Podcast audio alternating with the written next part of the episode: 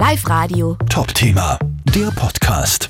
Ja, bei uns zu Gast sind heute die Patricia und ihre Tochter, die Mia. Herzlich willkommen. Warum seid ihr da? Ihr habt heuer etwas vor, etwas ganz Spezielles. Mia, erzähl einmal, äh, andere fahren in den Ferien nach Italien am Strand oder irgendwo hin. Äh, du hast was anderes vor mit der Mama. Ja, genau, in Kilimanjaro. Ich war ja schon auf ein paar 3000er und ich und meine Mama haben schon sehr viele Dokus über andere gesehen und da ist uns der Kilimanjaro sehr aufgefallen, weil es ist einer der Seven Summits, einer der höchste freistehende Berg und er schaut einfach cool aus. Und er ist technisch sehr leicht. Man braucht keine Steigeis, man braucht kein Klettergurt, man braucht kein Seil. Halt nur, wo, warum die meisten scheitern, ist die Höhenkrankheit, weil sie sich nicht dann gescheit akklimatisieren, weil der Kilimanjaro ist schon auf 6000 fast. Und da ist dann der Sauerstoff viel weniger und du kriegst weniger Luft, deswegen musst du sehr langsam gehen und du musst immer weiter raufgehen und weiter unten schlafen. Und ja, ich mag einfach mehr neue Herausforderungen und deswegen haben wir uns den Kilimanjaro vorgenommen. Ich finde das super neue Herausforderung. Ich meine, du bist jetzt wie alt? 13? Also jetzt 12, aber dann im Juli werde ich 13. 12 und dann 13. Und ja, neue Herausforderung Kilimanjaro. äh, wie bist du zu dem Ganzen gekommen? Hat die hat die Mama als, als Baby schon auf den Berg mitgenommen oder wie, wie ist Ja, also mit drei habe ich schon in der Kletterhalle zum Klettern begonnen und mit fünf bin ich dann das erste Mal in die Berg gegangen. Da sind wir dann schon für Berg gegangen und mit acht habe ich dann meinen ersten 3000er gemacht, den Kieskopf. Und mein höchster war dann mit zehn, der Ankugel. Wahnsinn. Äh, Patricia, Ja.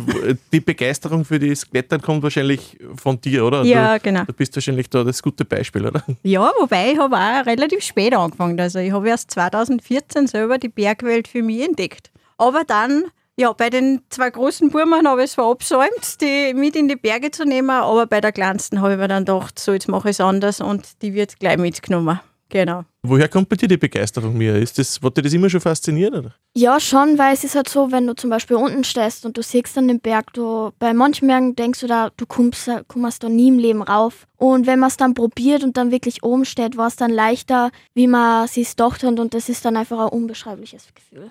Das glaube ich, ja. Patricia, ich denke mal, du bist wahrscheinlich froh, dass die Mia so ein Hobby hat und nicht irgendwas anderes. Ja, also Hobby ist gut gesagt. Ich, ich finde es ja mehr eine Leidenschaft wie ein Hobby.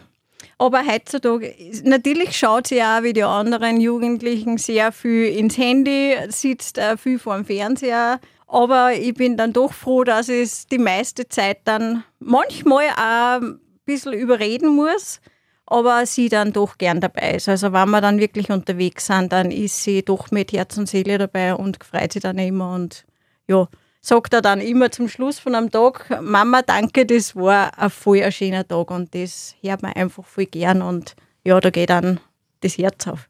Es ist ja nicht so ohne, da mal auf die, auf die hohen Berge herumklettern. Hat schon mal gefährliche Situationen auch gegeben oder wo du gedacht hast, puh, das war jetzt ein bisschen knapp und kritisch?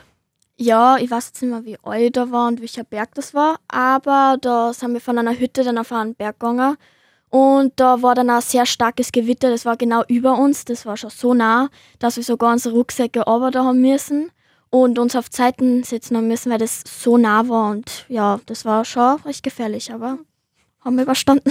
Also, dass der Blitz nicht einschlägt quasi. Ja, Ja. Dieses Vorhaben da im August, das ihr habt, äh, den Kilimanjaro zu besteigen, das verlangt wahrscheinlich viel Vorbereitung und viel Planung, oder? Wie schaut, die, wie schaut die Planung aus bis dahin jetzt? Ja, also man muss, muss sich schon vorbereiten. Das heißt, man sollte schon halbwegs äh, Kondition aufbauen, man sollte fit sein, man sollte auch schauen, dass man an der Ernährung was macht. Also äh, wir müssen auch die Zeit dann davor auch einige Akklimatisationstouren machen, dass uns das dann nicht so schwer fällt. Das heißt, wir werden ein paar 3000er bei uns in Österreich machen dass wir dann besser an das ganze Vorhaben herangehen können und dass es uns auch dann gut geht dort, weil es bringt uns dann nichts, wenn man ja so eine Reise, die man nicht oft macht, äh, die ein Traum von mir ist, dann abbrechen muss, weil man ja äh, weil es einem schlecht geht. Deswegen wollen wir die Vorbereitung natürlich schon dementsprechend machen, viel trainieren und viel Berge vorher gehen, dass das dann auch reibungslos ja, vonstatten geht. Und ihr wollt das Ganze natürlich auch für die Nachwelt festhalten. Äh, was habt ihr da vor genau? Also wir wollen, wir dokumentieren ja generell unsere Bergtouren. Also wir haben da total gutes Feedback von den Leuten, denen gefällt das, die motivieren sich dadurch auch selber für die Bergwelt. Und äh, wir wollen einfach äh, vielleicht das auch so weit bringen, dass es in den Schulen gezeigt wird, dass man einfach sieht, dass Eltern mit Kindern gemeinsam wieder mehr in der Natur machen, äh, sie selbst auch herausfordern und äh, sehen, dass wenn man wirklich ein Ziel hat und man was schaffen möchte, dass das auch möglich ist, wenn man dementsprechend sich vorbereitet und auch trainiert dafür. Mhm. Genau, das war unser Ziel eigentlich, unsere Botschaft, die wir eigentlich da mitnehmen wollen von dem ganzen Projekt. Und dafür braucht es aber noch, wenn die euch filmt bzw. fotografiert. Ja, oder? genau, genau. Wir brauchen dann natürlich ähm, einen, einen, Kameramann quasi, der das äh, verfilmt und äh, eine Fotografin, da wir ja nachher Tiervorträge machen wollen, ähm, die das natürlich auch fotografiert, genau. Dass wir das dann so umsetzen können, dass wir diese Botschaft da dementsprechend vermitteln können. Und du kannst dann gleich mal ein Referat halten in der Schule ja. wahrscheinlich, oder? Ja. Was sagen so deine Freunde, deine Schulkollegen dazu, dass du da so bergverrückt bist? Ja, also ich habe ein paar Freunde, die gehen auch im Berg. Und die finden das sehr cool, weil die gehen halt nicht auf so hohe Berg wie ich. Und jetzt gehe ich gleich mal auf den Kilimanjaro, der was fast 6000 ist. Also das ist für die ja schon cool. Und mein GW-Lehrer ist auch sehr begeistert. Also fix ein Answer. Ja. ja. ja, fix ein Answer, genau. Ja, dann wünschen wir euch viel Erfolg und alles Gute und falls Sie irgendein Kameramann oder Fotograf jetzt äh, gefunden hat, einfach melden bei die zwei. Ist, glaube ich, auch für jeden Kameramann oder Fotografen sicher ein Erlebnis, da mal auf den Kilimanjaro rauf genau. zu klettern. Ja, das war cool, ja. Super, danke. Live Radio. Top Thema, der Podcast.